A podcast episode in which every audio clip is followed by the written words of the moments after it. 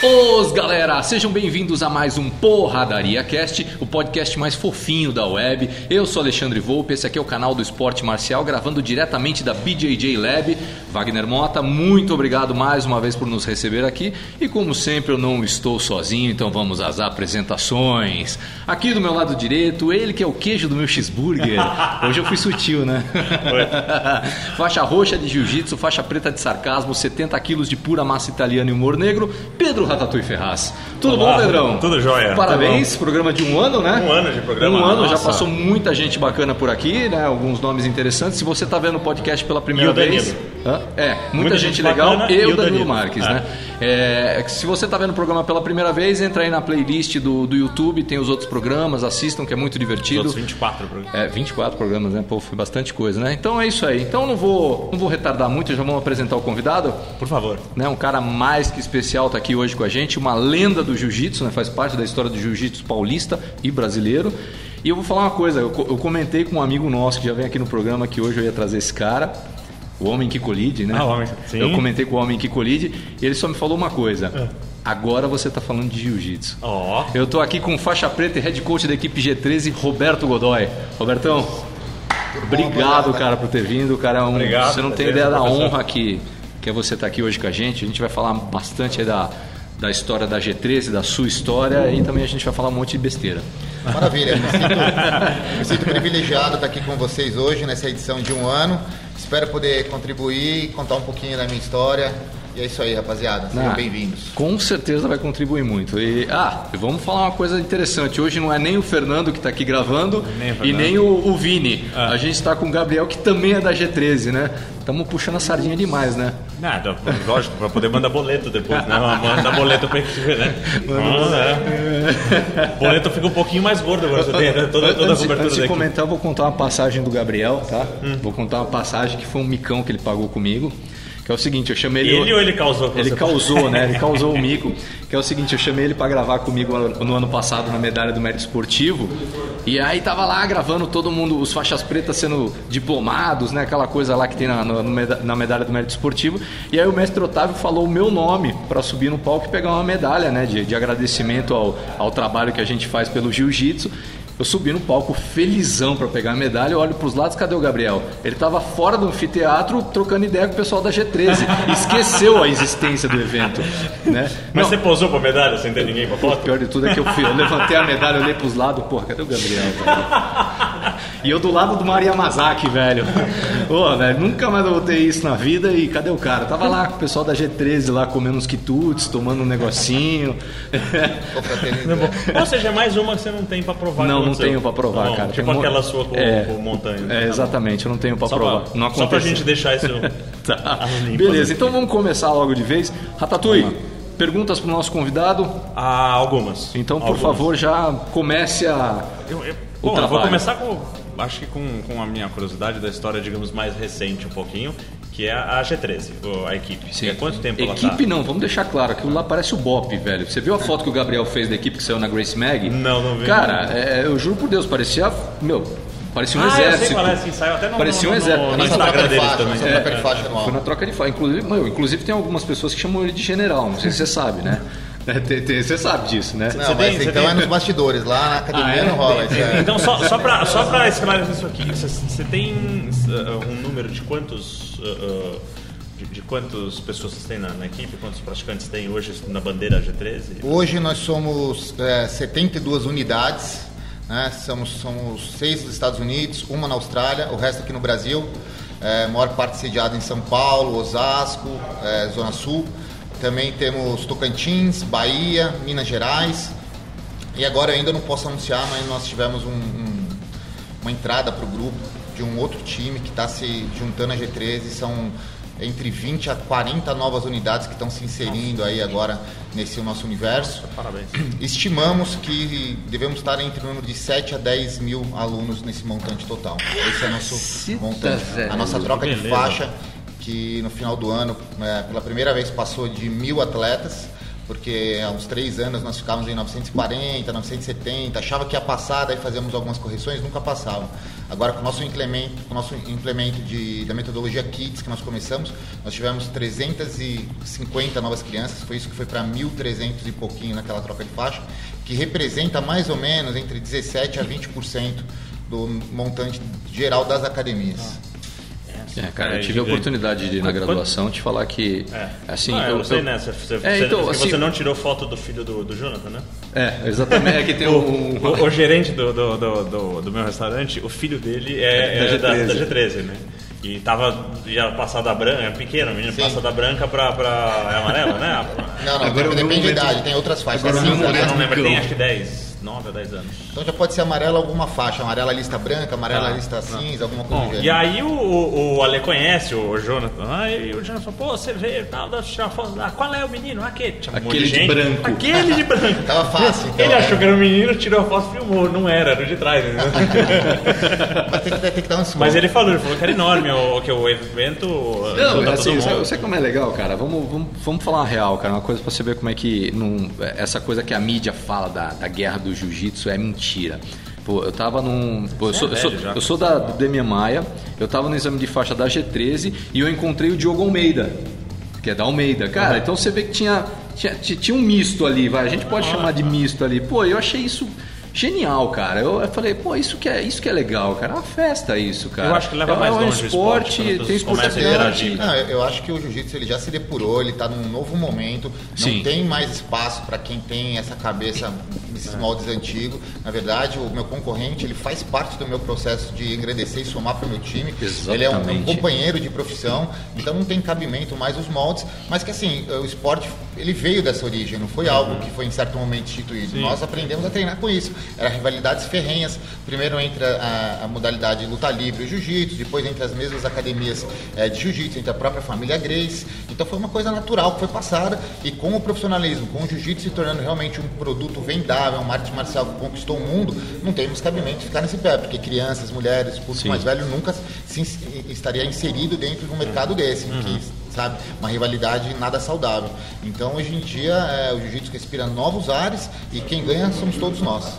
É, E o Wagner uma vez mesmo falou aqui quando ele veio no podcast, né? Os grandes campeões só são grandes campeões quando tem grandes adversários, né? Então é, essa é a maneira correta Eles que realmente nos de forjam.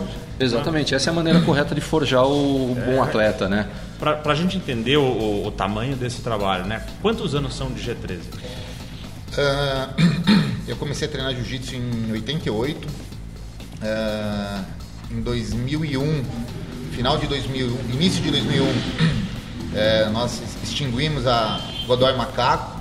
Continuei um trabalho solo eh, denominado Godoy Jiu-Jitsu Clube. Desculpa, que foi até 2012. No final de 2012, eu já comecei indo lá para fora lutar, teve alguns caos que me incentivaram. Eu comecei a notar que o nome Godoy Jiu-Jitsu Clube era um nome muito particular voltado à minha pessoa. E pensando no universo de todas as unidades, que muitas vezes a gente não consegue estar ali toda hora treinando, etc, etc, eu entendia que era difícil todo mundo brigar eh, com aquele calor, com aquela emoção, por aquele nome Godoy Jiu-Jitsu, que ficava tão explícito o meu nome. Então, daí, indo para o Mundial de 2013 de Masters, eu estava com algumas lideranças da minha equipe, e no avião, já na ida, eu conversei com o pessoal. Falei, moçada, a gente vai ter uma conversa, eu acho que está no momento realmente da gente crescer, tá todo mundo, meu, kits comigo, ninguém tem meia vírgula a ficar pendente, só que eu acho que está na hora realmente de nós darmos um passo, assim como os grandes times, assim como qualquer comércio, você não vê, hoje em dia não tem mais a padaria do José, tem as franquias, são, são os nomes que brigam, é, agregam valor num único, num único nome. Então eu conversei com a galera, falei, ó, no final do ano a gente vai, eu vou, vou propor isso e quem quiser vem comigo, quem não quiser, meu, fica à vontade, pode seguir. E foi muito engraçado porque daí nós participamos do mundial e depois nós fomos para uma churrascaria de barbecue brasileiro ali que era o que tinha próximo e o campeonato inteiro quando acabou, acabou indo para essa churrascaria. E daí nós estávamos na mesa comendo, tomando uma cerveja e daí veio o Saulo Ribeiro e veio também o Fábio Leopoldo. E começamos a conversar, brincar e não sei o quê. E daí, do nada, o Saulo Ribeiro pegou pro Leopoldo, apontou para a camiseta dele e falou: Viu, mas me explica, o que, que é isso aqui? O que, que tinha? Tinha um símbolo da, da academia dele, mas tinha em cima Renzo Grace, Grace Elite, Grace Morumbi, Ryan Grace.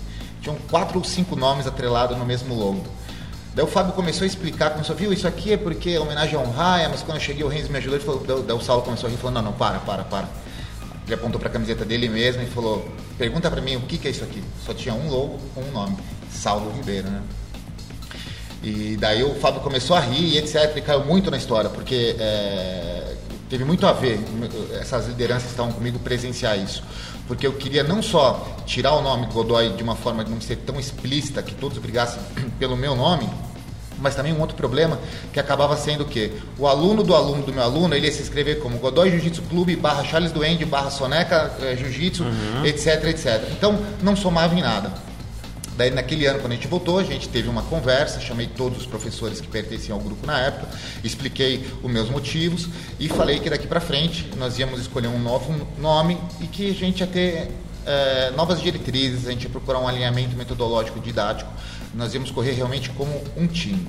E daí, naquele dia, acho que teve dois que foram seguir carreira solo.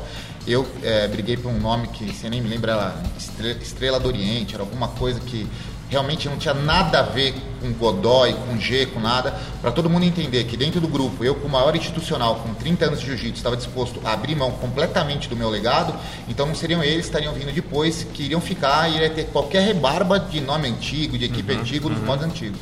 Então todos concordaram, e daí, acho que 70 na época que estavam lá, decidiram pelo nome G13 que não se perderia totalmente o legado, poderia ser Grace, Godoy, etc, etc.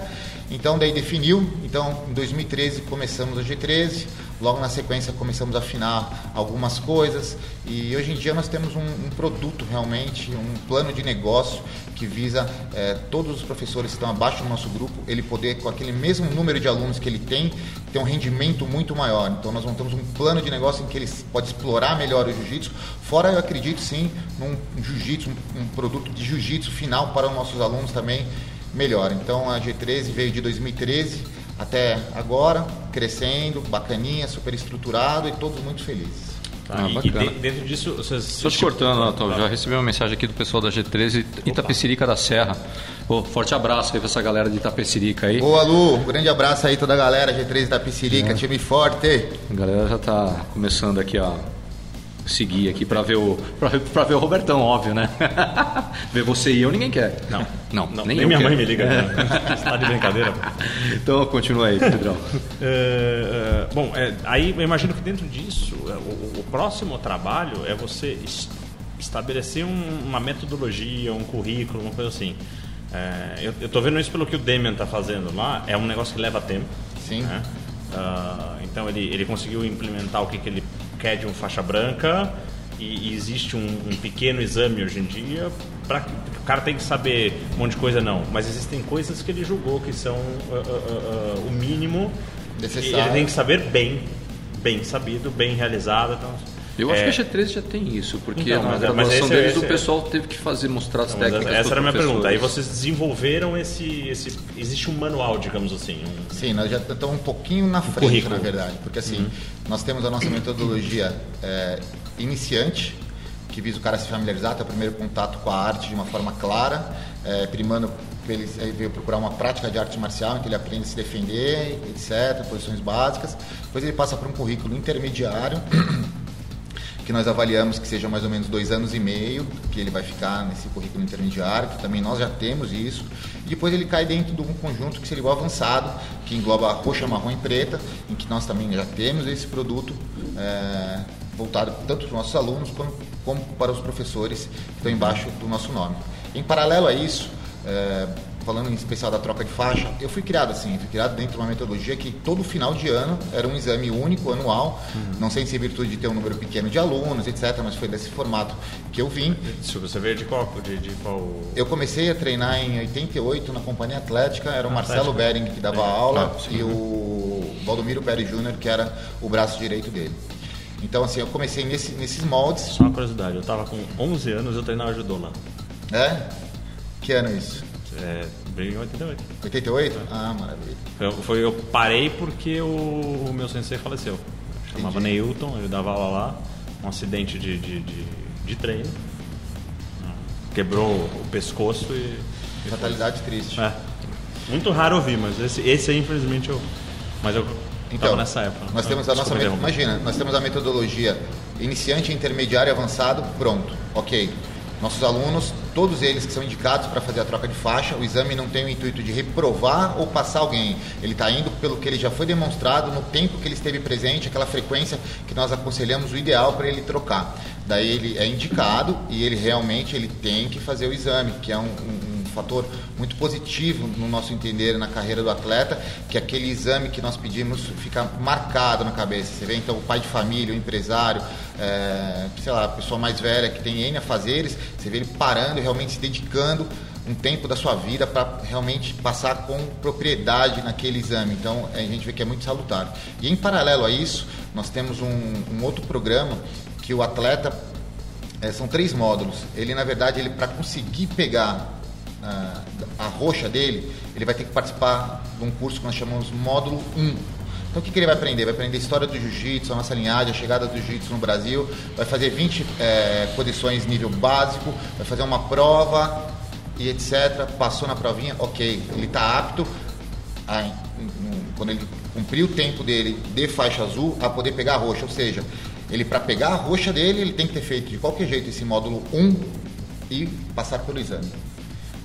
Módulo 2, em algum momento, entre a roxa e a marrom, para esse atleta ser indicado, além de ter o tempo necessário dentro da faixa, ele vai ter que fazer o módulo 2, que se consiste no quê? Regras de arbitragem. Então, assim, é, não chega nem perto do que é um curso da Confederação ou da IBJJ, só que baseado no meu público, que a maioria não compete, se ele não compete, ele, ele não fica a par da regra. Então a gente quer o quê? Fomentar que eles façam um esporte com propriedade. Então esse módulo 2, ele vai lá, tem um árbitro nosso que apita pela IBJJ, ele puxa essa parte teórica de cerca de 3 a 4 horas, ele toma o café da manhã dele, depois entra um outro professor, puxa mais 20 posições, nível intermediário, prova, diploma, foto, maravilha. E no último ano, de- no último ano não, no último estágio dele, quando ele é marrom, e esse sim, apenas no ano que ele é indicado para ganhar a faixa preta, ele vai fazer o módulo 3, que é o quê? É um primeiro socorros, que já serve para ele homologar a faixa dele, que a IBJJ é, pede. É um, médico faixa preta nosso, formado, ele vai lá, puxa o primeiro socorros dentro da modalidade, vai o outro que puxa a parte técnica, 20 posições nível avançado, prova, etc. Então, o que, que eu- a gente entendeu com isso? É, eu não me arrependo de nenhuma faixa preta que eu dei até hoje na minha vida. Só que se meu mestre, lá no começo, já tivesse uma metodologia dessa, eu seria um cara muito lá na frente em relação aos modos em que nós fomos é, treinados. Então, é, isso não tem nada a ver com capacitar o aluno a se- dar aula ou trabalhar. Esse é um outro lado. Mas sim a, a- a tornar faixas pretas melhores, mais é, um, pro- é um processo que garante um. Com certeza, porque Sim. amanhã depois ele pega, tá com um casal, vem no UFC lá, a menina fala uma bobagem que o jiu-jitsu, sei lá, veio da Coreia, da Tailândia, ele tem propriedade para falar a história do jiu-jitsu e consecutivamente ele tá falando da história dele. Amanhã depois ele tá no final de semana em Maresias ali, treinando com um amigo em casa, machucou, saiu o ombro do lugar, ele já sabe se ele liga pro SAMU na hora ou se ele pode interceder a favor do atleta, ou como a gente vê na academia, o outro desmaia, o outro fica gritando lá pro mestre, assim, mestre, mestre, e o cara podendo já receber uma assistência dele mesmo, você entendeu? E por último, é, o primeiro, o, não, por último, e- o, o, o regras de arbitragem, que é como eu falei, mesmo que você ficar jogando xadrez sem saber a regra, porque Mas se você essa não eu- vai para o eu campeonato. A gente organizou lá na academia um dia e eu fiz o. Não, é super importante. Eu, Vou- gosto de competir, então. é Eu, eu bacana. tenho dois faixas pretas lá que são muito antigos meus e eles todo dia eles se batem um com o outro. E quase que fatal acaba o treino deles, assim, eles vêm correndo um com o outro. Mestre, mestre, raspei, peguei as costas, montei, quantos pontos é isso? Ah, tá vendo? Ganhei de você. Ou seja, eles mesmos não têm noção do que estão fazendo. as- Se, se ele não finaliza o outro, eles não sabem ali, teoricamente, quem se deu bem, fica sempre um subjetivo, entendeu? E a regra, assim, a Eu, regra. eu, durante o rola, eu não tenho cabeça pra contar mais. Eu soube, mas olhando dos outros, eu, eu- aí eu É, consigo a, regra, entender. a regra sim, ela é mais Eu complexa do que a gente um imagina, então- né? A gente é, fala, ah, muito. é dois pontos de queda, dois, é três pontos de passagem de guarda. bem Mas não é só isso, cara. Tem. Eu, eu, eu na Arnold Classic. Estabilizou? eu fiquei Não estabilizou? É, nossa. Da onde começou a ação? Tava? Não, não tava. Sim. A ação começou há duas horas atrás, mas ela começou com esse aqui na guarda, então você tem que saber Não, isso. é, é, muito, é, muito complicado. detalhe, é muito detalhe. Isso, isso é E é isso importante que causa demais. o pessoal na grade feito louco xingando o árbitro. Uma Porque coisa às vezes eu- o cara não, não presta atenção. Você sabe minha opinião sobre isso, né? Hã? Você sabe minha opinião sobre isso, esse pessoal que fica xingando a arbitragem, né? no, durante a luta. né? Você xinga pra caramba Não, porque ele eu põe a xingo. bunda na frente da Ah, câmera. não, eu xingo ele, é, exatamente. Mas ele xingo- aponta a câmera, você vê o árbitro. Você vê o Toda árbitro. vez dá um passinho. Vai estar merecendo, né? Não, é verdade. Mas é assim, eu acho, eu acho muito errado o pessoal ficar xingando a arbitragem. Xingando quando eu digo xingar mesmo, falar palavrão, seu filho daquilo, você vai tomando. Isso eu acho muito tosco, cara. Não, não, não. não, É, não. Eu não tô falando xingar, eu tô falando o cara reclamar. Pô, juiz, cadê meus, cadê os pontos? Cadê os pontos? É, isso é, é complicado, né? Mas enfim. Fazendo os cursos talvez eh, fique mais É, fácil de você fica mais perceber fácil que- isso aí sem Pelo menos você não vai gritar tão desavisado, né? Você vai ter mais, vai ter mais propriedade ali no que você vai estar tentando pleitear. Ou, como eu falei, que se esse cara não vai para o campeonato, ele vai praticar com mais excelência ali dentro da academia, sabendo que de repente ele não deve colocar uma botinha no faixa branca, alguma coisa do gênero, entendeu? Com certeza. No- como diz Então? aquele, aquele áudio, botinha na faixa branca só na, Na sexta-feira. Só na sexta-feira. Então você viu que você vai ter que passar para pegar preta, né, Gabriel? Você já viu o caminho que você tem que fazer, né? Gabriel, Gabriel já está engajado já. Já, já, já tá nessa. né? Casca grossa isso aí, né? Sim, demais. Isso aí- Só Como é tá vacila de na hora de aí? gravar os amigos recebendo medalha, né? É, é isso aí. Quer ver o tempo aí? É, quanto tá o tempo aí, Gabriel? Hã? 21? Tá, vamos só falar do, do Porradaria Aposta, então? Antes, antes Não, eu gente... queria saber só. O quê? Ah, Não, manda, Eu manda. queria seguir mais uma- umas opiniões aqui do Ah, então por favor, por favor. Aí depois a gente vai pros É, eventos. Tá, tá. Você já deve ter visto, o pessoal tá brincando muito com a internet, as histórias de né, jiu-jitsu Nutella versus raiz, não sei o quê. Dentro dessa história, eu queria. eh, De maneira séria, né? É, Dessa história. lógico, né? Mas assim, seguindo esse gancho, eu queria saber da sua opinião o que que se perdeu ao longo dos, dos anos que seria legal ah, retomar e o que realmente evoluiu, ah, o que que você enxerga nisso? Tipo, A mudança, né? porque eu vejo nitidamente, eh, se acompanhando especialmente os campeonatos, esses eventos lá fora, de, de- especialmente o sem kimono, que uma parte virou literalmente um jogo. Sim. Você tá vendo os caras jogar tênis, digamos assim. Né? É, é isso. E você tem uma outra linha muito forte que foi pro MMA e tudo mais. Só que dentro das academias, eh, o que eu percebo é que existe cada vez maior o foco no esportivo, né? Eh, eh, tá se perdendo um pouquinho o lado da da defesa pessoal, não só a defesa, o básico, né, do, do o cara bate assim, derruba, mas assim, aquele negócio que tinha que era assim, falando a grosso modo para você se defender de uma treta de rua, né? E eu não tô falando da defesa pessoal bonitinha, eu tô falando o cara aprender realmente assim, cara, se eu me pegar com um cara na rua, eu vou saber mais ou menos fazer. Então, assim, eu queria que você desse uma ideia pra gente do que, que é legal fazer um esforço para não perder e tudo mais, e o que, ah, o que graças a Deus foi. Que foi, foi perdido. O o que no caso você já falou uma parte que é a estruturação de um método de, de ensino, né? Isso já, a gente já ganhou e é legal. Bom, na minha opinião, é, o, o mais importante atrelado à prática da arte marcial, ela não vem necessariamente atrelada apenas a você se defender. Eu acho que valores praticados corretamente no tatame, como disciplina, fair play, respeito, é, se você tiver essa prática constante, você vai transcender e vai levar isso para sua vida, fazendo um convívio harmonioso em sociedade melhor. Porque eu acho que é, se vivêssemos uma sociedade que todo mundo soubesse se colocar, não haveria necessidade de ninguém ter que se defender. Se tivesse, teria que ter é, uma polícia para isso, porque hoje em dia a gente vive uma cidade que, meu, tivemos esses dias aí um campeão mundial morto, né, de jiu-jitsu e etc. Então, assim, não é uma coisa a se estimular, porque você querer falar que o cara vai se defender em São Paulo, cara, é você convidar o cara, infelizmente, a passar daqui para uma melhor. Mas, lógico, as pessoas entram lá procurando é, Às equilíbrio. vezes não é nem para um, pra um tão extremo né, que o cara procura, é para aquela discussão de boteco que às vezes saem uns dois tapas? A De é repente. É. com a- com a mulher do cara em casa, uma forma de controlar ela sem machucar e etc. É, mas entre os valores que as pessoas procuram é, ao entrar na academia de jiu-jitsu, no meu ponto de vista, é o alto rendimento para aquele cara que já treina, aquele cara que é um cara muito introvertido, muito cabisbaixo, que ele busca, busca o quê? um equilíbrio emocional, talvez se sentir um pouco mais confiante. certeza. Pessoas que vêm se socializar, vêm fazer network, vêm fazer a peladinha dele na praia, que é o tatame, na verdade mães que vêm buscar disciplina para os filhos, etc.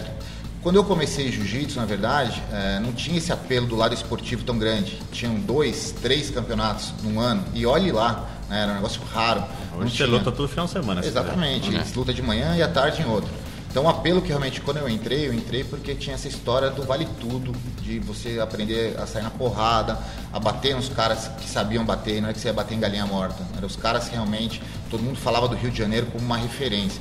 Eu tinha um amigo meu aqui, que era o cara que eu mais pagava um pau, eu tinha 16 anos, ele era um cara, devia ter uns 22 na época, ele era um trocador em pé, e daí uma vez ele foi pro Rio de Janeiro e voltou, falou, cara, se você quer sair na porrada, bater nos caras mais cabuloso, você tem que aprender essa parada aqui que os caras fazem lá, que fui pra lá, os caras me quebraram, entendeu?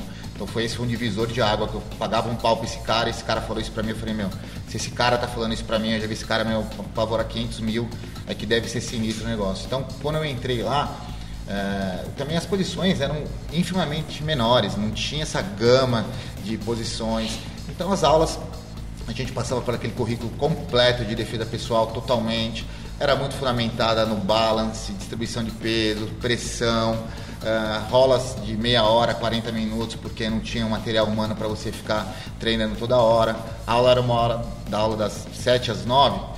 Meu, várias vezes a aula se estendia até 11 e meia, mais ou menos, porque Nossa. 9 horas pegava, tirava o kimono e falava, bom, agora é o seguinte, tá numa roda, tá na rua. O Marcelo tinha essa presença, ele era um cara de, de, de muita expressão, um cara que contagiava as pessoas. Então, eu acho que passei pelo melhor do jiu-jitsu. Hoje em dia as pessoas só entram muitas vezes no jiu-jitsu querendo falar de medalha e birimbolo. Não, eu acho que isso é uma parte pequena e que ao ver academias, ao ver uhum. é, campeonatos que só primam para isso, ao ver professores que estão frente a um grupo e não sabem é, conotar todos os valores que são muito superiores a você conquistar uma medalha no campeonato e deixar isso se perder. Então eu fico muito triste com isso e acho que isso é uma parte super importante. Eu não falo que é raiz ou old school, isso tem que não, estar inserido. É eu só brinquei porque essa é a. Não, é não, porque, mas é uma verdade, porque é como você falou, você vai em algumas academias, os caras não têm uma disciplina, não têm um histórico, não tem nada para ele, meramente é aquele campeonato ali, ele não dá uma palavra, ele não faz uma referência que aquele valor que o aluno aprendeu ali na competição, tomando um gás ou dando um gás, ele vai transferir aquilo para uma vida profissional quando necessário, vai vir instintivamente, entendeu? Então eu acho que é os valores da doutrina marcial, quando bem aplicados, que a gente não pode em momento algum perder. Acho que essa que é a suma. E depois cada um, dentro do seu contexto, dentro do seu público, pode direcionar é, um pouco mais esse treinamento. Olha só um pouquinho. É, a gente vai fazer um corte aqui rapidão e a gente já volta aqui um pouco mais com, com o Robertão aí para vocês. Corta aí. Voltamos, é isso aí. Vamos lançar mais umas perguntas aqui pro, pro Roberto, pro, pro, professor Roberto Godoy. E na sequência a gente já fala dos eventos que aconteceram nos últimos 15 dias. Então vai, Ratatouille. Eu acho que é uma última, é o que hoje em dia é um tabu que está sendo abordado no mundo do jiu-jitsu hoje, que são chaves de pé né? e perna em geral. É, o, o, o, jogo mudou lá fora, né? Sim. Os campeonatos uh, de submission, né? especificamente. Uh, e, e, é aquela velha história, é, é, é, é caixa de Pandora, não, não, você não fecha mais essa história. É. Então, o, o que, que é que, que você enxerga para o jiu-jitsu brasileiro, assim, libera, não libera? Qual é o caminho que deveria começar a ser tomado? Porque vai chegar, você vê já no MMA e tudo, o pessoal fazendo uma, uns ataques que o jiu-jitsu original não, não realizava. Né? Então eu queria saber sua visão disso, até sobre, sobre o, o, esse tipo de, de, de, de técnicas e para onde a gente vai com isso. Bom, a gente diga o brasileiro em si. Eu, no meu ponto de vista, a CBJJ e a IBJJ está super bem consolidada. Eu acho que as regras elas primam por preservar e ter longevidade de todos os atletas. Eu acho que elas são super justas. Eu acho que as que valem no momento ali e de repente talvez, assim, essas chaves foram sendo inseridas devagar. Lá atrás não valia, devagarzinho uhum. tirou, colocou uma e etc. Então eu acho que a equalização que eles fizeram, eu acho que está ótima nesse formato. Eu acho que não priva completamente e também é, restringe as mais fáceis de contundir os atletas. Uh, pensando nos eventos que tem lá fora, Naga e outros tantos, Kassai, etc eu acho que é uma vertente. Eu acho que a gente não pode descartar que, praticamente como você falou, é uma caixa de Pandora, abre um outro universo ali, né? Tanto que você vai assistir, você está fardado a ficar vendo chumbo trocado de um pé no outro, é. praticamente não, é, a luta inteira. Né? É. É muito mais fácil atacar isso sem. O cara não tem que passar a guarda. Com certeza. Ele não né? precisa passar a guarda do outro para fazer um ataque efetivo. Ele precisa justamente atacar a guarda do outro, É isso. justamente as suas pernas. Então eu acho que seria um, um evento à parte, que acho que ele tem vida, ele dificilmente isso vai cair no esquecimento, tem vertentes, tem- nós conhecemos atletas É, aí minha que são... preocupação é o nosso, é o nosso público, o nosso, os nossos atletas acompanharem isso.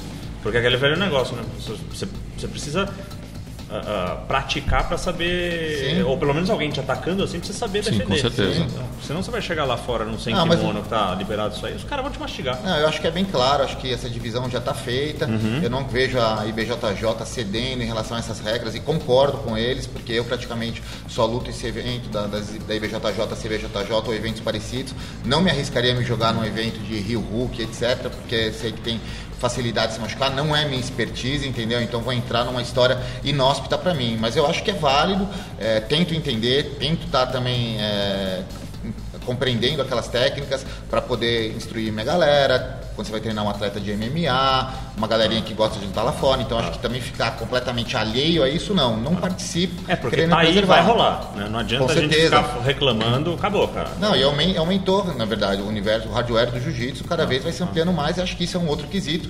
Então, apesar de eu não participar, eu tento estar atualizado, sempre compreendendo ali. É, eu, eu gosto bastante de, de- Eu assisto muito esses, esses eventos, então eu tento me manter vendo os, os vídeos institucionais, as coisas, né? O pessoal lá do, do John Dana, Sim. é, é, é, Jim Lister e esses caras todos que começaram com isso, eu tento acompanhar. E vejo que assim. É, é outro jogo. Sim. É outro É, jogo. Então eu mudou fiquei bastante. muito curioso para saber qual era o seu. Ponto de vista. É, Então é isso aí, vamos para os eventos que aconteceram nos últimos 15 vamos dias? para os eventos que aconteceram nos Então vamos lá. dias. Já vamos começar pelo único porradaria aposta que a gente fez. Não, a gente fez dois. A gente fez dois? A gente fez, tá. dois. A gente fez o É que- UFC, é que você não lembra. É que a gente brinca como se fosse apostar dinheiro nas lutas que estão. Mas como nenhum dos dois tem, não tem é, dinheiro de a gente não verdade. tem dinheiro, a gente não aposta. Mas nós dois perderíamos Tudo. tudo, né? No Tudo. Mir versus Fedor. Foi. Que a gente apostaria no Mir No e o Mir. Fedor amassou o Mir, né? Lá no Bellator. É, Assim, cara, não tem o que falar, velho. O Fedor, na hora que ele, ele decide ligar a chave dele, ele vai, cara. Foi exatamente o que nós conversamos no último programa. Ele já não tá mais afim do jeito que ele, Que ele era. foi. Até porque, cara, né? Já fez o que tinha que uma história fazer. gigantesca. É. Tá legal, né? Tá legal.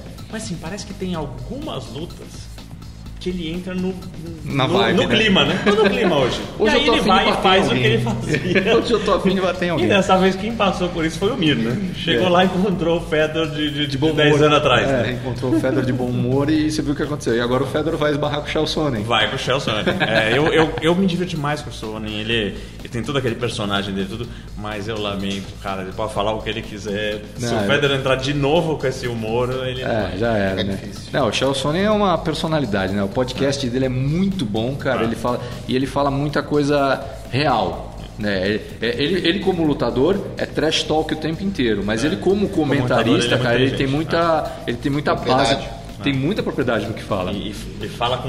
Ele, ele raciocina, você percebe que ele tá raciocinando. É, ele tem um raciocínio legal. muito lógico das Ele posta coisas. muito vídeo uh, uh, no Instagram de pedaços do podcast, ele fazendo pequenas. uh, uh, Pílulas. É, é, e- É. Cara, são muito bacanas de acompanhar. É, ele, então, ele- quiser, ele fala mesmo, ele, ele sabe o que fala. Tem que estar Mas com é inglês como- afiado, né? Mas como Sim. lutador, né? É, Ah, aquele trash Não, é talk. aquele- né? ele é- faz rima, é showman, né? É showman. É showman. E qual foi o outro porradaria aposta? Outro porraderia aposta que você esqueceu foi do Barbosa. Ah, é, o o Kevin Barbosa esse, esse eu teria ganho, porque eu apostei no Kevin Lee. Eu não lembro disso. Eu não. lembro disso, Eu pode assistir, pode programa. assistir o programa passado. Eu você e o convidado Não, eu- foram no Barbosa. Barbosa. E eu fui não no Kevin Lee. Cara, entrou. Eu falei, uma- meu, o coração Quase, fala. quase o- foi, o né? coração quer que o Barbosa ganhe, mas Ele eu tava acho lutando que bem. quem tá- Tava lutando bem. Eu, não senti ele uh, Oh, abalado dele na com as cabeça do Kevin Lee. Mas não, aquele chute foi. Foi é que ele genial. só não conseguiu completar a. a- Nossa a senhora, meu. A mas- hora, que, a hora que ele deu o chute, parecia que tinham ligado aquele brinquedo do Play Center, né? Que o Kevin Lee não conseguia ficar em pé. Não, nossa, Mas cara. depois ele recuperou e. Não, foi uma boa luta. Foi, foi um lutão, foi um lutão. Pena, pena pro. Edson, mas. É que o Kevin Lee também tá vindo numa ascendência, cara, que tava. Tava difícil de parar o cara. O Barbosa quase parou, bateu na trave, mas. Bateu, bateu na trave, é engraçado. Bateu Bateu, na- bem no topo da cabeça. Se entra mais em cheio, desliga a chave geral, ou Ah, se não, ele um completa. pouco. Ah, se, pouco, se ta- se talvez o Kevin não conseguisse na hora que baianou ali achar ele, talvez ali passasse batido na grade ali, talvez também. Talvez. né? É que assim, o, o que É que faltou... ele também estava balançando e o Edson não tinha um alvo fixo para É, completar é, a foi- pancada, né? foi Então foi, ali, né? passou meio no ar uma, Passou no ar e e- ele entregou as pernas pro Kevin Lee abraçar e, e recuperar um pouco, né, cara? Então, infelizmente aconteceu isso. Não, mas foi no taço, eu gostei dessa. E o que mais tivemos aí do. Bom, nós tivemos no próprio Bellator, eh, que eu acho que a gente tem que mencionar, né? O Neyman Gracie, né? eh, sua Finalizou, né? finalizou de novo, tá invicto lá, são putz, eu não lembro quantas lutas, eu não peguei. Eu não peguei quantas lutas, mas de qualquer jeito tá invicto no, no, no Bellator e assim, segundo round com Katagatame mas assim, Aquele cara um justinho, é, né? aquele que enquanto ele tava ajustando, você já viu a mãozinha do cara levantando assim. Ah, é. Esse, Esse é bom, esse é bom. O cara já sabia que já não. dali já- só vai piorar. já tomei vários desses. Muito legal. a luta. O cara tá ajustando, O você cara já tá- sente a pressão Ele tá num ritmo impressionante de, de, de- de- de vitórias, É. com uma segurança. Fico Cara, feliz em ver um membro da família ali representando a altura. ah, bom, an- antes disso tinha o, o Roger tava lá no One passando o carro em quem entrasse É, no caminho, né? verdade, sim, É. sim. Verdade. E aí o Roger fez família na categoria umas duas vezes, cansou, saiu e a família continua com um bom representante. É. Mas a gente tem o Kron também, né, que tá começando, tá no Japão e Sim. vem vindo estável, tá? Acho que, acho que ainda tem história. Que mais? Tivemos ele. Aí nós tivemos ah, o. Você falou do, do, do, do Saulo Ribeiro, então nós tivemos uma cria dele, que é o Rafael Lovato Júnior, com a sua oitava vitória no, no, no Bellator. No Bellator. Ah, sendo que é a quinta por finalização. né?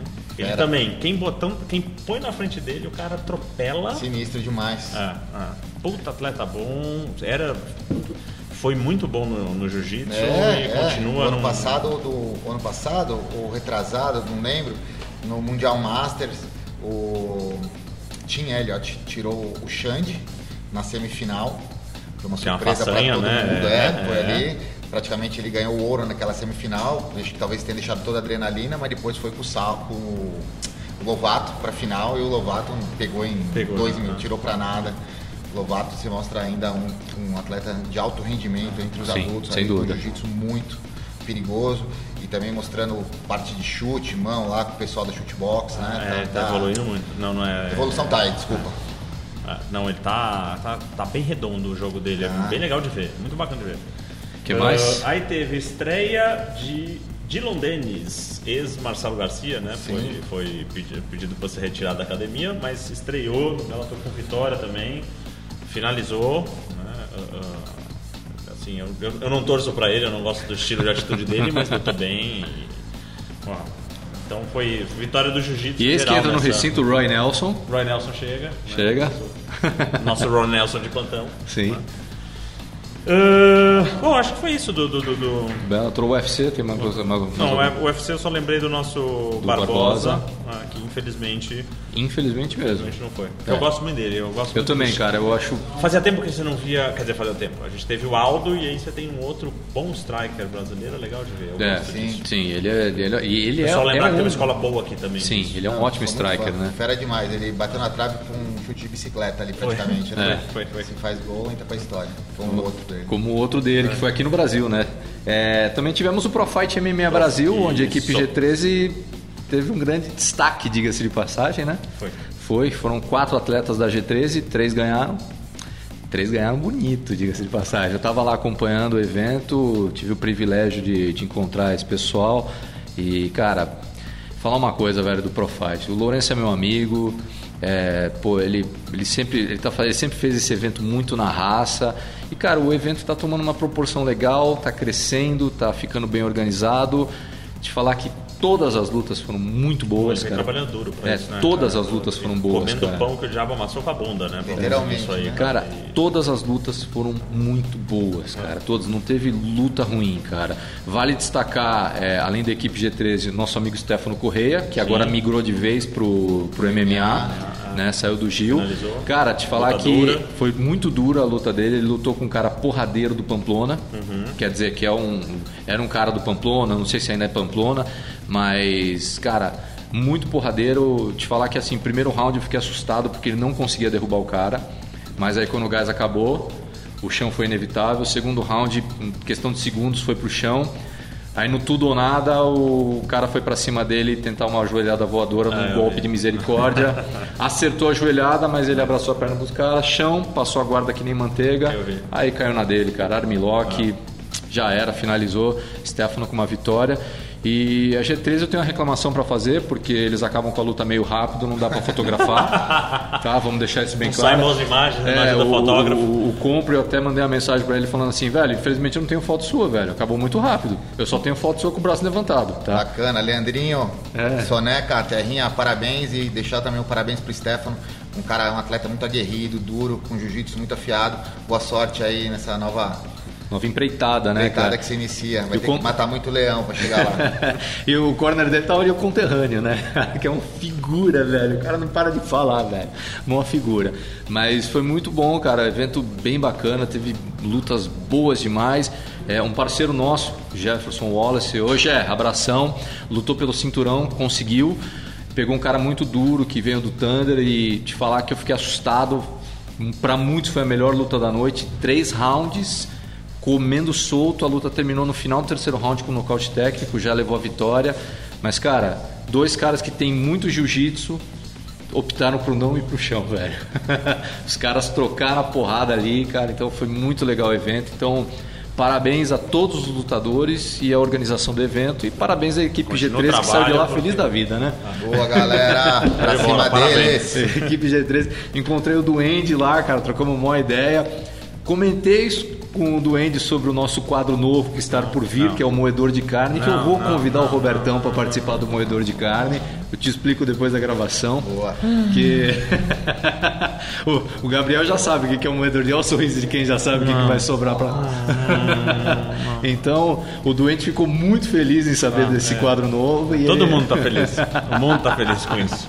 Ah, É, então, Vamos lá, tá. é, foi muito legal, cara, o Pro Fight. Só tenho pra falar isso que ô, valeu muito a pena ter É, participado. cê- cê- todas as últimas edições você volta de lá contente, né? Com o que Cara, porque, Eu acho bacana isso. É legal assim, de ver pro- evoluir o trabalho. Para um evento que é feito um- na um- raça, então, cara, pô, tem muita luta legal. O pessoal cara. que, que sacrifica tanto pra conseguir o evento é legal você ver, é uma resposta boa. Mas assim. eu posso falar, eu vejo também disso, dessa galera que entra, cara. Toda a galera é sofrida, o cara muitas vezes dá um trampo o dia inteiro, sei lá, de Com motoboy, certeza. qualquer coisa. Daí vai pra, em vez de ir pra casa, vai pra academia, ainda treina, se priva de alimentação, sem o menor suporte, você tá entendendo? Então o É. evento num todo, Ah, é, assim, Não, ele, ele- ele é uma superação geral, É, né? Não é. É, e, e destaque para pro, pro rapaz da G13 lá que aceitou a luta de última hora, que foi, a- foi o co-main event da, da noite. É, ele, ele perdeu, mas cara, é, ele lutou numa categoria que não era dele, que o adversário dele estava com 93 e ele com 86, ou seja, a diferença era grande e aceitou assim de última hora a luta, foi para lá, enfrentou. É, ele tentou desestabilizar, acredito eu que ele tenha tentado desestabilizar o oponente, porque é, ele tomava um soco e ficava sorrindo o tempo inteiro, cara. Isso dá um ódio, mas, mas te Não, falar e que te o. abala, né? Você fala, caramba, o cara não tá sentindo. Não, mas te falar que o, problema. o- o cara que, que lutou com ele não era um cara fácil. Era um cara muito duro. Eu já tinha visto ele lutar algumas vezes.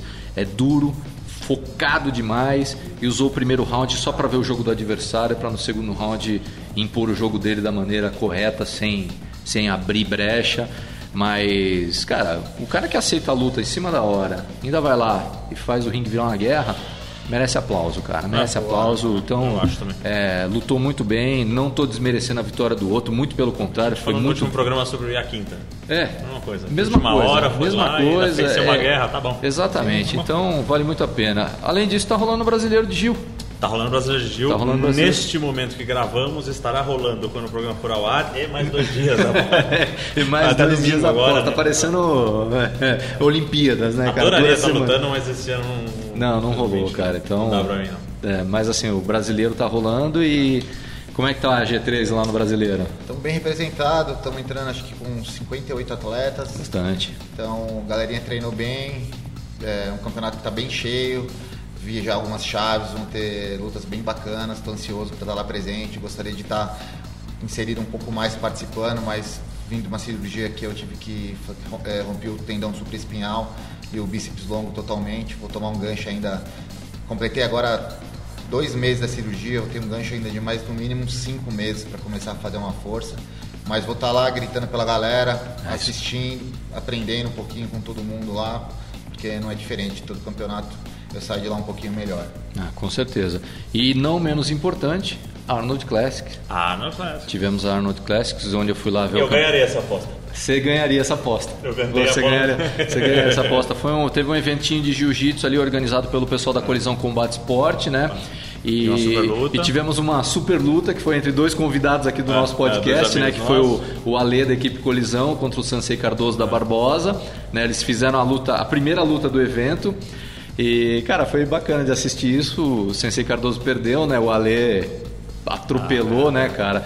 Mas, não, atropelou maneira Não, de atropelou dizer, não, né? é, Vamos- foi, foi uma luta boa. foi uma luta boa, sim. Foi uma Mas- luta boa. É que, é que o Ale é muito pesado, então qualquer coisa que ele faz eu falo que atropela. Então, eu, né? eu vou ter que falar, eu vou, eu vou bater palma pro, pro Sensei Cardoso ter chamado na meia guarda um cara da- do tamanho do Ale que gosta Exatamente. de amassar. Mas né? ele chamou na meia guarda. E ele sobreviveu bem, não foi isso que- O que- Sensei que Cardoso falou comigo depois. Ele errou na hora de dar a queda. Quando ele percebeu que errou, aí ele voltou e chamou na Entendi. meia guarda. Né? Tipo, pra não, não, não complicar mais a situação. Mas ele tava muito nervoso, cara. Eu dei tanta risada, cara. Cardoso? O Cardoso Ah. tava muito nervoso antes da luta. Ele, cara, eu tô nervoso, eu não sei o que tá acontecendo. E ele conversando comigo, eu falei, meu, você tá que nem eu. você Não que nem eu. você não, porque senão não estaria lá, estaria no É, banheiro. estaria estaria no banheiro, né? Porque eu tenho esse problema. Mas, cara, é, que evento bem organizado, evento gostoso de assistir dentro da Arnold Classics, muito bacana, começou no horário, acabou no horário, bem legal, cara. Vou te falar que. O patrão tava aí? Hã? Não, não né? tava. O patrão não veio? Não, o Schwarzenegger passou por uma cirurgia, né, cara? Não pôde vir pro Brasil. É, passou por uma cirurgia de emergência, não sei o que, que foi, e não pôde vir aí pra Arnold. Mas Ah, pena. o, eu, eu não aproveitei o evento porque após o campeonato de jiu-jitsu, não vou mentir, eu tava muito cansado, cara, porque eu tinha trampado a noite inteira antes. Aí eu fui pra lá, é, eu só passei ali no, no octagon do, do Thunder Fight Sim. né? Cumprimentei ali alguns amigos, convidei o Babuíno para o moedor de carne. Pesquisa sobre ele depois. Não? É... Prefiro a surpresa. eu convidei ele para o moedor de carne, é outro que ficou super empolgado em participar também. E aí saí do evento, passei ali pelo pelo, pelo ringue que tava rolando o, o Sandá e aí fui embora, Sandá cara. é divertidíssimo. É muito, cara, que, que é aquilo, velho? Sangue nos olhos. Nossa, aquilo é loucura, cara. O- o- os caras se dando porrada ali no ringue, aqueles, aqueles dragão chinês passando em volta. Ah, eu falei, que, que é isso, também velho? do- do- eu do tô, tá eu tô, tô num universo lúdico aqui, cara, mas foi muito bom, cara. Então, o Arnold Classics também é um evento bem bacana. Pra quem gosta de, de, de, de feiras esportivas, vale muito a pena conhecer os próximos. E o que mais que a gente teve? Da- a gente teve a gente teve o CONASE, Congresso Nacional de Síndicos. Sabe o que, que é? Ele sempre vem com um evento que não tem absolutamente nada a ver com o nosso Entendi. universo e que é extremamente bizarro. Era um pouco pra mim que era síndico. Ah, até é? Você era pouco, né? síndico do teu prédio, né? Tá ali já. Ah, aí de Gil rolou também agora o Abu Dhabi, né? O Abu Dhabi Sim, Pro. Caio Almeida, parabéns, velho. Caio, parabéns, Parabéns, cara. Parabéns Pô, mesmo. Acompanhei aí pelo seu, pelo seu Instagram. Parabéns, cara, porque chegar lá e ser vitorioso do jeito que você foi, parabéns, velho. Parabéns, foi muito bom. Lá o bicho pega e você representou aí. Parabéns. O que mais? Um eventão. ah, não, é isso. Ah, só, tá bom, só para destacar que a gente conversou no carro, né? O, o Herbert parece que recuperou É. o, o seu. O seu emocional e chegou lá e fez o que ele costuma fazer. né? Sim, Seis sim. lutas, cinco finalizações. Campeão do evento e Mandou bem, realmente. bem Saiu. O Pena também, né? O pessoal. Herbert que é um cara que a gente tem que fazer o convite, né? A gente tem que fazer o convite. A gente tem que fazer o convite para vir participar aqui do podcast também, né? Vir conversar com a gente. É, então, eventos foram só esses que tivemos. Tá, sim. Tá? Então, já que falamos de eventos, já falamos da história do, da história do Robertão aqui um pouco, para onde vamos, Ratatouille? Vamos para tudo menos luta. Tudo menos luta, que é um Tudo, momento tudo, do programa tudo que a gente tem que falar de qualquer assunto menos luta. E no- menos aquele esporte lá. Aquele esporte que tem uns para cada lado, a gente também não fala aqui. Boa, né? né? A gente não fala de esportes que incitam a violência. É, a gente tem três assuntos que a gente sempre destaca. A gente vai falar dos três, mas você escolhe o primeiro só para te dar a moral. Tá bom. O primeiro é sempre é, é recorrente, então é Mundo Geek. Mundo Geek, a gente fala filmes, séries, games, qualquer coisa, que, você coisa esteja- que tenha a ver com, É, com isso. É. Ah, aí eu gostei de. Tem um que é um pouco trágico, eu gostei de chamar de Manota. Ah, aqui é um minuto de silêncio, né? Não, não, um minuto de silêncio é o próximo. Ah, é o próximo? É o outro, é. Ah, é o outro. Você ah, tem é uma zero- nota e você é. tem um minuto de silêncio. Tá, uma nota, uma nota é, triste, é, né? Uma nota triste e o assunto, o outro assunto é um minuto de silêncio. É um por qual, também. por qual vamos começar? Ah, eu vou preferir games. Tá, então vamos para o mundo Bem, geek. Você bem. acompanha alguma série? Tem, tem ido ao cinema? Como é que tá aí a, a- o momento pós-tatame? Pós-tatame tá o momento de um pai de uma pequena de 5 anos que vai ver Então- meu Não, pequena tamo junto, tá? Minha também. A musicais, etc. Gosto de ver Netflix, tá? acabei de ver aquela Dark, achei bem legal. É, eles falam muito, eu preciso assistir. Eu também preciso é assistir, falam bacana. muito, Alemã, né? Isso, alemã. Muito Falam bacana, gostei muito. Fiquei ali, meu, viciadinho, louco pra que tivesse mais capítulos, mas não tem. Diz que Mas Casa de Papel também é... Eu vi não, não me atraiu pegou? muito, não. Não pegou? Não. Mas é isso, e também sou, de vez em quando, eu gosto de jogar um gamezinho ali. Ah, bacana. Bacana. O game, o game Tem eu, algum de, de- que é aquele que é, sabe o lugar seguro? Aquele, ah, não sei o que fazer, vou pra esse. Tem, tem. Tem, tem. Qual que é o jogo Ah, preferido? é, Ghost Recon, um jogo de Segunda Guerra Mundial. Sei. Ah, tá. Legal. Primeira pessoa que eu gosto. Eu, eu gosto mais dos clássicos, eu gosto de jogo clássico. Eu sou um cara que gosta de jogar os jogos da, do Mega Drive ainda, do Super Ah, Nintendo. eu gosto muito dos moderno, jogos sempre Gran Turismo. É, eu gosto muito dos jogos clássicos, então é o Street Fighter 2, né? Se bem, que, se bem que o Street Fighter 4 eu gosto muito. Eu gostava do Street Fighter, Street Fighter Alpha 2. Não, eu não no, sou no, desses. No fliperama. Esses que dá Hadouken no ar eu não gosto. Eu gostava. Eu não gostava disso aí, então eu gosto mais dos clássicos. Jogava só né? Bakuma. E, e filmes, você assistiu alguma coisa nos últimos dias? Assisti, assisti a, a refilmagem de Assassinato no Expresso do Oriente. Ah, o livro é. Eu vi o filme e já li o livro antigo. O filme antigo. Isso. Puta, tá muito legal o filme novo. É? Ah, é que a história é, é a mesma e. Né, só que pegaram, assim como o filme original, pegaram um elenco desses eh, mega estrelado e tal, mas, cara, puta, filme gostoso de assistir. Super.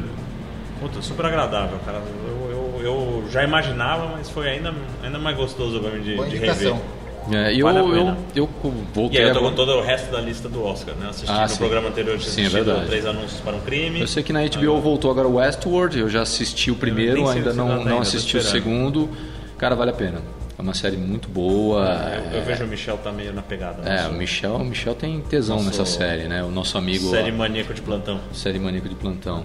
É, e cara, é boa a série, vale a pena assistir. Eu peguei o primeiro capítulo, já assisti, eu preciso assistir o segundo. não- ainda não consegui acompanhar nas estreias da HBO, né, no, no final de semana. Mas, cara, é, já começou bem. Então vale muito a pena assistir o Westworld. É isso aí. Mais alguma coisa do mundo geek? Sim, estreou Os Vingadores. Como é que você esquece disso? Hum? Estreou Os Vingadores no cinema. Eu ia falar no começo e qualquer motivo. Estreou Os Vingadores no começo que eu preciso assistir. Puta, cara, É, os, os caras bateram 600 milhões no primeiro final de semana. Tá todo mundo tá de falando desse filme na internet, Falou cara. que ele, agora ele, ele, ele já tá, não, lembro- não sei quantos por cento maior faturamento do que a Liga da Justiça até agora. Você tá Eles entendendo têm isso? essa rixa, né? Muito engraçado. Não, não, ele só nesse tempinho que tá aqui no. é- Já é- ganhou é- mais do que a Liga da Justiça até hoje. Ah, tá certo. Caramba, cara. É, é isso aí. Então o mundo geek já não foi. tô dizendo que a lista é ruim. É ruim. Mas parece que tá indo bem. ó. Tá. É, Vingadores. vamos dar essa nota triste? Vamos dar nota triste. A nota triste. A nota triste. A nota triste é que saiu a notícia de que a empresa Gibson, que fabrica guitarras, faliu. Ah, pediu falência, né? Pediu É, falência, é, né, cara? Pediu falência. É, é que a, é Eu- que a eu sou um falência, cara, a falência assim, funciona assim, não quer dizer que eles fecharam, Sim. mas ele está muito mal, ele pediu falência, fez um novo plano de negócio de ações e foi aceito pelos, pelos acionistas. Ou seja, ele ganhou aí uma, um, Um respiro. um respiro para tentar. É, eu, eu, eu sou um eu, cara eu que- gostaria que desse certo, porque eu acho que Um ele ícone, faz. né? É, Eu sou fã de música, É, não cara. faz- não dá faz imaginar Slash, Tony Iommi, Jimmy cara. sem a guitarra, né, cara? Não dá. Eu, eu sou fãzaço de música e a Gibson é, é, é a guitarra que eu, que eu mais gosto, cara. Eu, assim, admiro demais a Fender. Opa, o que, que foi, Gabi? O tempo? Tá, beleza, só terminar isso aqui então. Eu admiro demais a Fender, só que a Gibson é uma guitarra que tem mais a ver com, com, com o que eu gosto mesmo, cara. Ainda Ah, mais a- os que eu- ídolos da, da música que eu gosto, a maioria tocava Gibson. Com exceção do Ed Van Halen, que tocava aquela guitarra que só ele sabe tocar. Aquela porcaria de marca. Mas enfim, vamos fazer um corte rapidão, a gente já volta aí com tudo menos, menos luta, né? E aí tem mais um monte de besteira pra gente falar. Voltamos. Bem, depois dessa notícia trágica da É, Gibson. Eu só preciso falar de uma. Eu eu cresci ao lado de um. De um o cara hoje é, é- é um músico famoso. Ah, é verdade, né? sim, sim. E ele. E assim, eu não consigo lembrar dele sem uma Gibson vermelha que ele tem no colo. cara. Da- É. Então, assim, pra mim é. É uma icônico, mar- né? É, é. É ico- é Era do pai dele a guitarra, ele ganhou ela, ficou, ele tem até hoje. E eu fico imaginar. é, é, é, Sem a Gibson não dá, né? Justamente essa marca sofrendo. É, É, triste. é bem Sim, triste. Muito triste. E agora vamos para um minuto de silêncio? Vamos para um minuto de Eu quero que você dê essa notícia. quer dar nota? Eu Por favor, dá notícia. Bom, veio a falecer a aranha mais velha do mundo. Aos 43 anos. Não existe notícia ainda, não existe a, a- declaração oficial da polícia, mas parece que foi assassinado. É. Picada de vespa. Suspeita-se que a aranha morreu de picada de vespa. 43 anos. E galera, você tá achando que isso é zoeira? Essa notícia é real, cara. Essa notícia é real, por incrível que pareça, é real. É na Austrália isso, Na né? Austrália. Na. Austrália. Aranha- né? A aranha tinha 43 anos e morreu, não foi de velhice, foi de picada de vespa. Não era mais velha. Não, suja, deixa quieto. Envolve a Dercy. isso. Não, não, não, vai. Tá. Então, essa notícia é. A gente só falou aqui porque achei um absurdo ler isso na internet, mas enfim, cara. Tá. Enfim, termino tudo menos luta Tá depois da tá, nossa chega. notícia. Chega de tudo menos Encerrou, luta. é. E agora vamos para um outro quadro aqui do nosso podcast, que é o Momento. Momento Fight Club, que é um momento que nós escolhemos uma celebridade viva ou morta ou fictícia que gostaríamos de sair na mão, nas regras que a gente escolhe e a gente debate. Robertão acho que já pode sair dessa porque há muitos anos atrás ele escolheu uma celebridade, um, uma- um personagem de reality show para sair na mão e ele saiu na mão. Sim. Ou seja, o dele já tá feito. O dele já tá feito. Não, tá bom. Você vai pensando se tiver um. Tá, quer falar um pouco desse seu momento Clube da Luta que passou há anos atrás? Ah, esse momento foi um momento bacana, meu. Porque, Foi, foi. na verdade, eu tinha um evento de MMA que a gente fazia. Foi uma brincadeira, né? Ali na verdade. Foi, né? O que acontece? Eu tinha contato com o Frota, eh, tinha um contato com o, o Ricardo Marques, que era o cigano, da, lembra o cigano da novela? Sim, sim. Não, não lembro? Cigano Igor. É o Cigano Igor, exatamente. E eu pensando em dar um upgrade no evento, eu falei, cara, acho que eu vou. Eu fiquei sabendo que uma época eles tiveram acho que uma discussão por causa da, da Ellen, de uma namorada de um deles. Eu falei, cara, eu vou propor para esses caras se enfrentarem dentro do Gil no evento, né? Porque eu tenho um contato com ambos. E daí eu liguei pro Frota, o Frota falou, não, pô, tô em outra parada aqui, tô como diretor da, da, da fazenda, não dá, tô corrido, queria poder ajudar. Mas daí ele falou, falou, porra, tem uma sacada melhor ainda, o Theo Becker lá que causou, caramba, acabou de ser tirado da, da fazenda essa semana, vamos armar então uma parada pra botar ele no terror, entendeu? Eu falei, pô, legal, pra nós vai gerar um ibope, né, então vamos lá. Eu falei, quem que a gente coloca? Ele falou, não, tem que ser você, porque tem que ser um cara que tem um nome, não sei o que e tal. E ele, ele colocou terror no cara, mano, porque ele não me apresentou o cara até o dia da luta. Nossa, ele você ficou, imagina o cara. Ele ficou metendo a maior pilha no cara, falou, meu, o cara quer te matar, o cara cima de você. Juro, juro, o cara... Cara, ele- chegou, ele o cara falar- chegou com o psicológico abalado. não, né, mas o cara foi valente, irmão. O cara foi no compromisso ali. Ele Não, ele assinou. topou e foi, tá bom. Ele Foi foi, ele, tre- ele treinou com o Duende, com o Soneca, que a gente armou pra dar umas aulinhas pra ele, pra ele fazer. e ele foi, cara. Ele foi pro inóspito lá e cumpriu o que, o que se propôs. Foi bacana. Divertido caramba. divertido. Mas é isso. Então, é, nós vamos falar as nossas escolhas da semana, com quem nós gostaríamos de sair na mão, né? É, vamos explicar as regras. Enquanto isso, você pensa numa celebridade Tá viva, morta ou fictícia. Ok. Pode ser personagem de filme também. É, e você diz em quais regras. Então, por favor, Ratatouille, com quem você gostaria de sair na mão essa semana? Eu- na verdade, eu resolvi essa semana, era uma pessoa que eu sempre pensei em sair na mão, mas não tinha coragem. Ah. Então agora que, eu, que, que pode ter regras diferentes Ah. do que era a vida dessa pessoa, eh, eu topo. entendeu? Quem? Eu queria sair na mão com a Honda.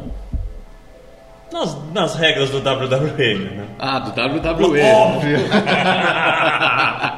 Tá, beleza, então. Entendeu? Beleza, então tá tranquilo. Pegou agora? Entendi. Eu andei agora. assistindo a estreia dela lá, né? Umas imagens. falar, cara, eu ela- legal esse evento, demais. cara. Eu Sim, adoro esse eu vi, evento. eu vi. Cara, Eu- eu ela- queria- parece que ela comprou mesmo a, Eu queria a, o ser personagem. Ela WWE, entrou cara. com, com as caras e. Tá bacana. Eu queria ser lutador do WWE, cara. Eu ia me diverti muito, cara. Com certeza. Cara, É, é. é, é aquilo. Cara, Qual ia ser o seu, o meu quê? o seu nome? Ah, não sei, nunca artístico? pensei nisso. Nunca pensei nisso. Tipo, Como eu já tenho um apelido na academia, talvez eu adotaria isso, né? Toilette Boy. tipo, Você, você- contar uma história, na academia criou-se um adjetivo com o meu nome. É? criou-se um adjetivo. É. Quando o cara passa com aquela gentileza, guarda. assim, quando- não chega a ser grosseria. Tá, tá no borderline, assim. né?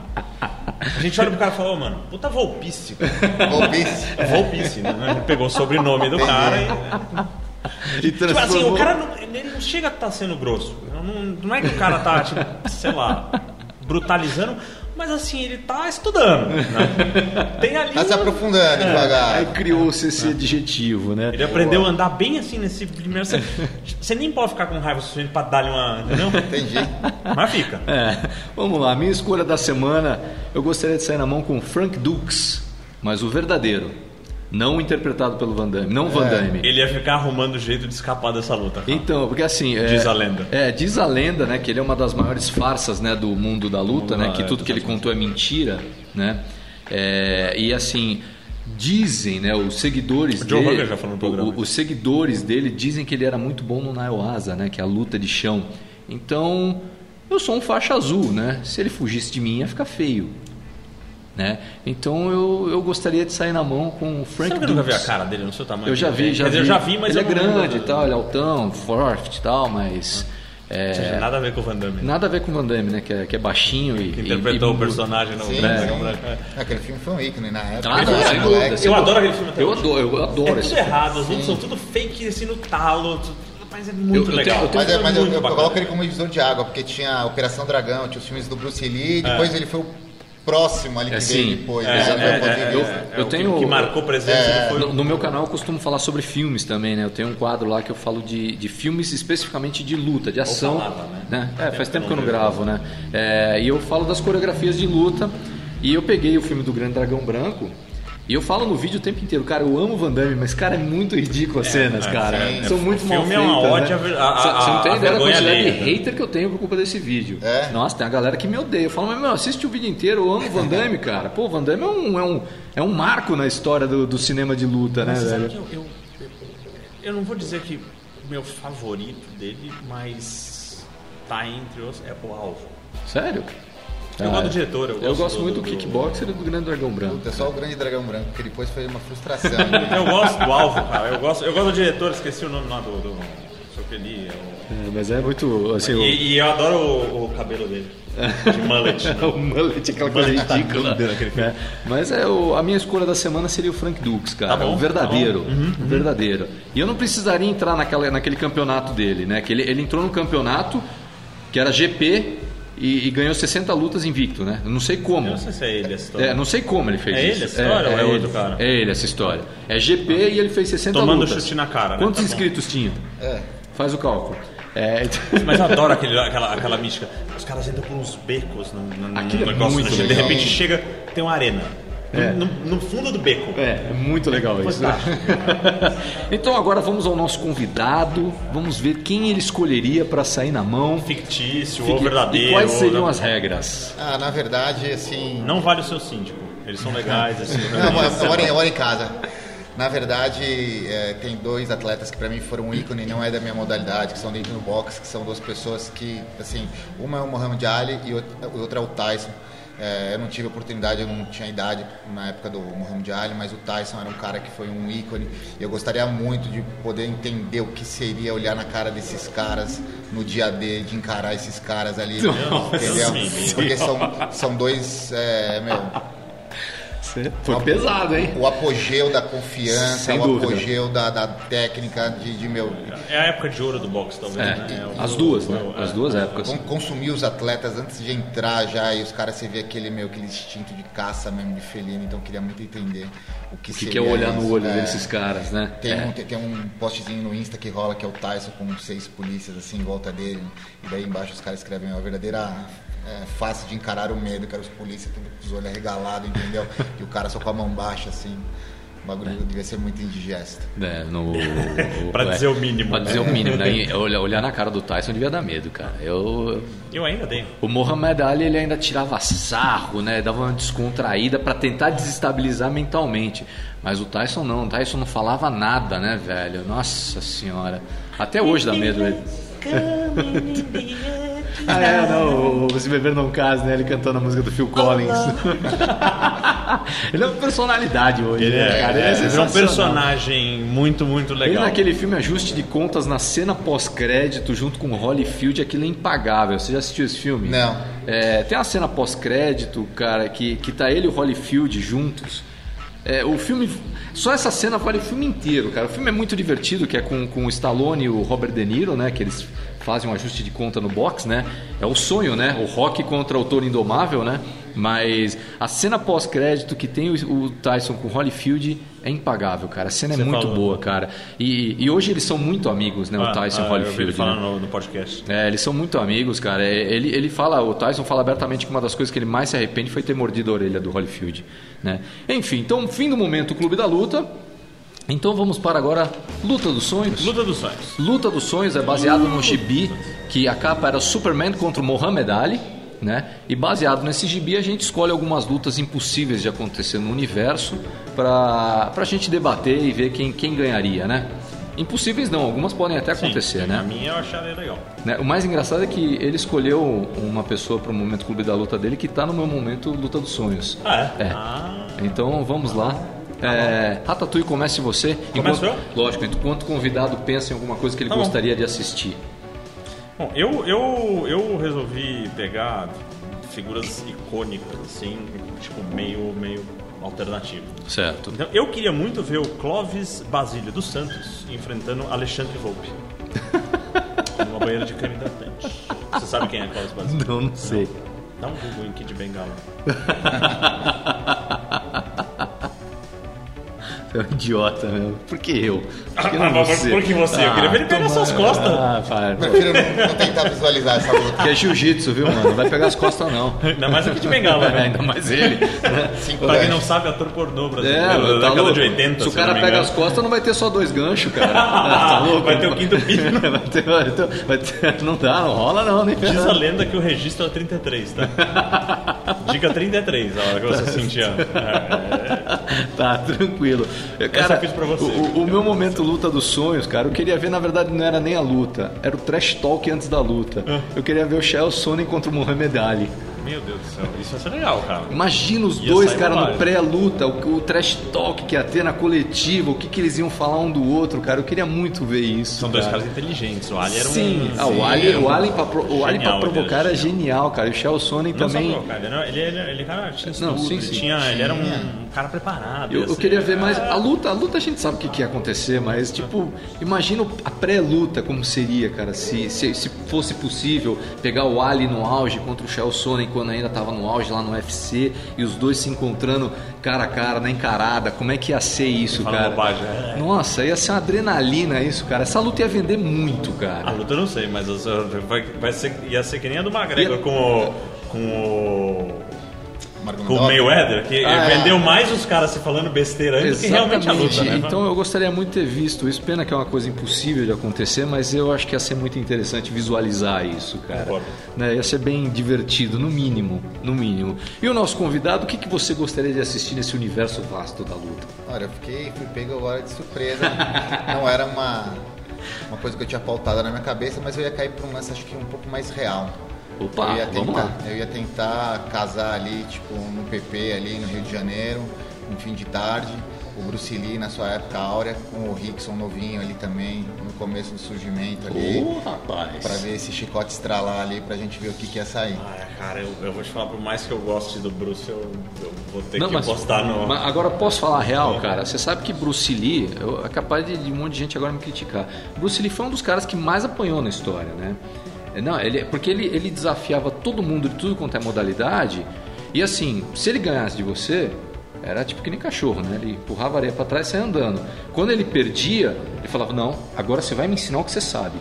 Tipo, ele queria perder pra justamente aprender Sim, o que ele tá não sabia. o que ele não tinha, tá? né? Então, se, ele, se tivesse acontecido Ah, esse tá encontro, velho, você imagina o que, que ele teria se tornado, né? Porque ele tinha um certo conhecimento de luta de, de chão, mas não era o É, conhecimento do né? Rickson, né? Então você imagina eh, se ele realmente se encontrasse com o Rickson, apanhasse, o que que ele não ia absorver dali depois, cara? Puta, é, o cara ia chegar até, nossa, realmente ia acrescentar muito, né? Ia Imagina a quantidade de no YouTube. É verdade, imagina Mas que é daria- verdade, é Pô, mas é, tá aí uma coisa que a gente nunca Muito pensou, bom. né, cara? Bruce Lee contra o Rickson, cara. Por que, que a gente nunca pensou nisso? A gente não pensa. A gente não pensa, Não né, pensa. velho? Tá, Então, São então dois tá. animal.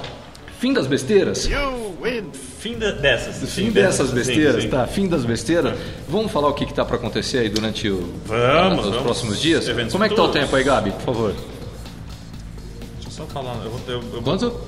15? Tá, beleza eu então. botei 15 minutos dá tempo do- da gente fechar tudo.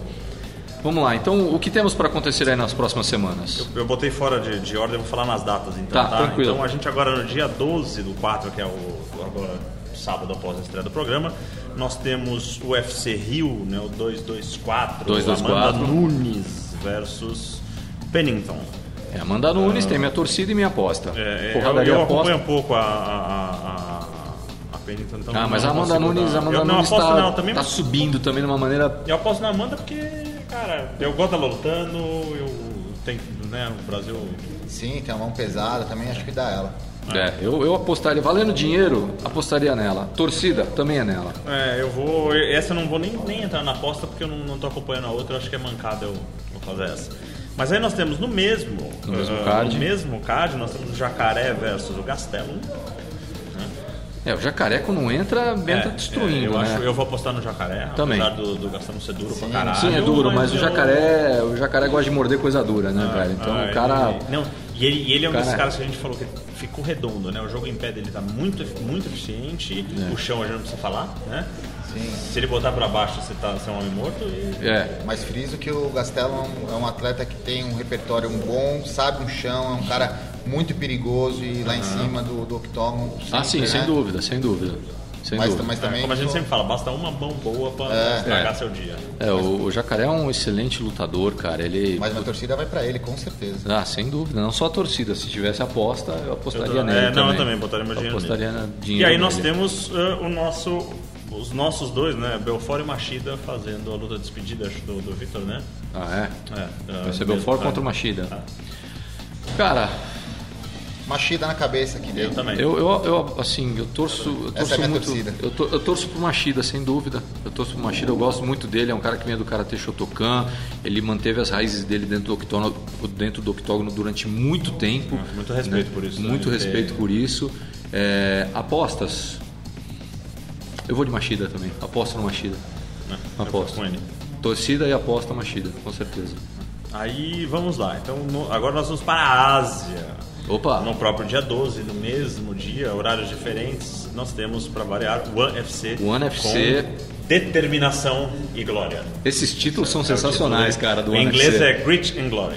Cara, o One FC é um evento que vale muito a pena você pode acompanhar. com coragem, determinação. Você pode procurar assistir pela Band Sport que está televisionando, como eu sempre Bem digo, com, narrado. com comentários de Roman Laurito, ah. que é um faixa preta de jiu-jitsu que eu falo, na minha opinião, o melhor comentarista que tem de MMA hoje é ele, porque o cara é objetivo, ele fala o que está acontecendo, ele não mostra portfólio. Uhum. né? Eu, eu- odeio o comentarista que fala, ah, o que está acontecendo aí aconteceu numa luta em 1985 com não sei quem. Não, não, fala o que está acontecendo, não me interessa. Você é comentarista, não é professor de né? história, né? Aí Então, nesse, nesse card nós temos o brasileiro Alex Silva defendendo seu título na revanche contra Yoshi, Yoshitaka Naito. Ele tomou o título do japonês e agora o japonês Como é que foi a primeira luta? Foi uma luta duraça, cara. Foi um- Então, um- o, possi- o- o japonês é daquele sangue de barata que parece que não sente golpe, é, é- é- é um cara um lutador inteligente. Eles são categorias são, eles são pequenos, né? 70 e alguma coisa. É daqueles caras rápido que é se você piscar, perde uma mão e, e a luta acabou. Não, tá. Vai ser, eu acho que vai ser um lutaço de novo. Você, Ah, na com primeira luta você acha no é raro é, o, o, o liberar as lutas no, no, no YouTube, mas a primeira você encontra lá. Você tem a. Não é liberado, eu acho. Alguém fez uma daquelas malandragens que encolhe a tela, sabe? Ah, encolhe a tela e bem. flipa. É, encolhe a tela e flipa, aí já tá lá. Tá lá. Então, de qualquer jeito, eu acho que vai ser uma puta, uma puta luta boa de ver. O que mais? Nós temos, aí vai pro dia. Ah, no dia 5, esqueci, né? Nós temos. ah, ah, CBJ, né, de judô, nós temos a Taça Brasil Sub-20 em Sub-21 em Belo Horizonte no dia 5, agora nesse final de semana, né? E ah, eu falei mesmo, né? não é no dia 12 que estreia o programa. A gente estreia no dia 4 no ar. É, então dia dia 4. 5 esse é depois e no próximo final de semana o UFC e o UFC. É, só Ah, uma, dia- uma, uma errata aqui. é, no começo do programa eu esqueci de falar. Falamos do Lioto, eu lembrei. Teve o Campeonato Brasileiro de Karatê Shotokan, Ah, tá. tá? Que meu amigo Márcio Bola ficou em terceiro lugar. Eu esqueci de falar isso, cara, que vacilo. Depois eu me acerto com ele. Depois eu me acerto com ele, eu tô, eu tô, vai mal. Depois, Não, não, não, depois- sendo, não sendo Daniel, tá tudo depois bem. eu- tá? não, não posso falar, é, é ali no mesmo naipe. Ah, é da- no da- mesmo naipe. nossa. É, ele só, só é de outro estilo, só é do Shotokan, não é do Kyokushin, mas é, é bicho duro também, que gosta de bater forte, é, tem calejamento em dia. Então continua aí, desculpa aí. Tá. Ah, então nós tivemos isso. ah, fa- falei do, do, do judô, né? Sub-21 em. Belo Horizonte, no dia 5. E no do dia 17 do 5 ao 20 do 5, Expo Noivas e Eventos. Mais informação no www.exponoivas.com.br. Liga, vai casar? Tá, tem mais alguma coisa útil? Não? Não. Tá, beleza. Então, a tatu as pessoas É querem... útil. Tá, eu sei que é Ah, útil. Aí pros amigos. Mulher ela falou: Olha, tem uma Expo, eu queria ver. Corre, mano. Corre, corre pra caralho. mano. Esconde a carteira, entendeu? Ferrou. Tua Tranquilo. casa caiu, patrão. A tatu e as pessoas querem te encontrar nas redes sociais, como é que procuram? Ah, Instagram, o underline Ferraz. Tá. Aqui o da BJJ Lab é arroba BJJ Lab SP, correto, Roy Nelson? É isso aí, então. é, o meu é arroba Volpe Alexandre, é o meu pessoal, ele tem um trabalho fotográfico que eu faço lá. Bem bacana. É, Carros e motos customizadas muito. Sim, sim, sim. O, o Gabi conhece o trabalho e conhece, inclusive, para quem eu tiro as fotos, né? Dê uma olhada lá, é muito legal. E também tem o arroba esporte marcial, tá? Que tem o, o trabalho aqui do, do canal, onde a gente vai em alguns eventos, mostra um pouco do- das academias que a gente visita. Inclusive estou devendo uma visita aqui na, na academia do Robertão, né? Na Onde, onde G13. fica a Matriz. Cinco minutos daqui, atravessar a Bandeirantes aqui. Ah, é? É lá que eu tenho que ir. Na Matriz. Então estamos aqui do Tá. ladinho, tá fácil. Inclusive eu estou devendo também uma visita na academia que ele está dando aula agora, que ele já me cobrou isso, né? Boa, Gabi. Tô fugindo, tô, eu tenho medo de você, velho. Tenho medo. né? É, Robertão, é, as pessoas querem te encontrar nas redes sociais, a G13, como é que faz? Arroba rgodoy13 ou arroba equipe G13 Jiu-Jitsu.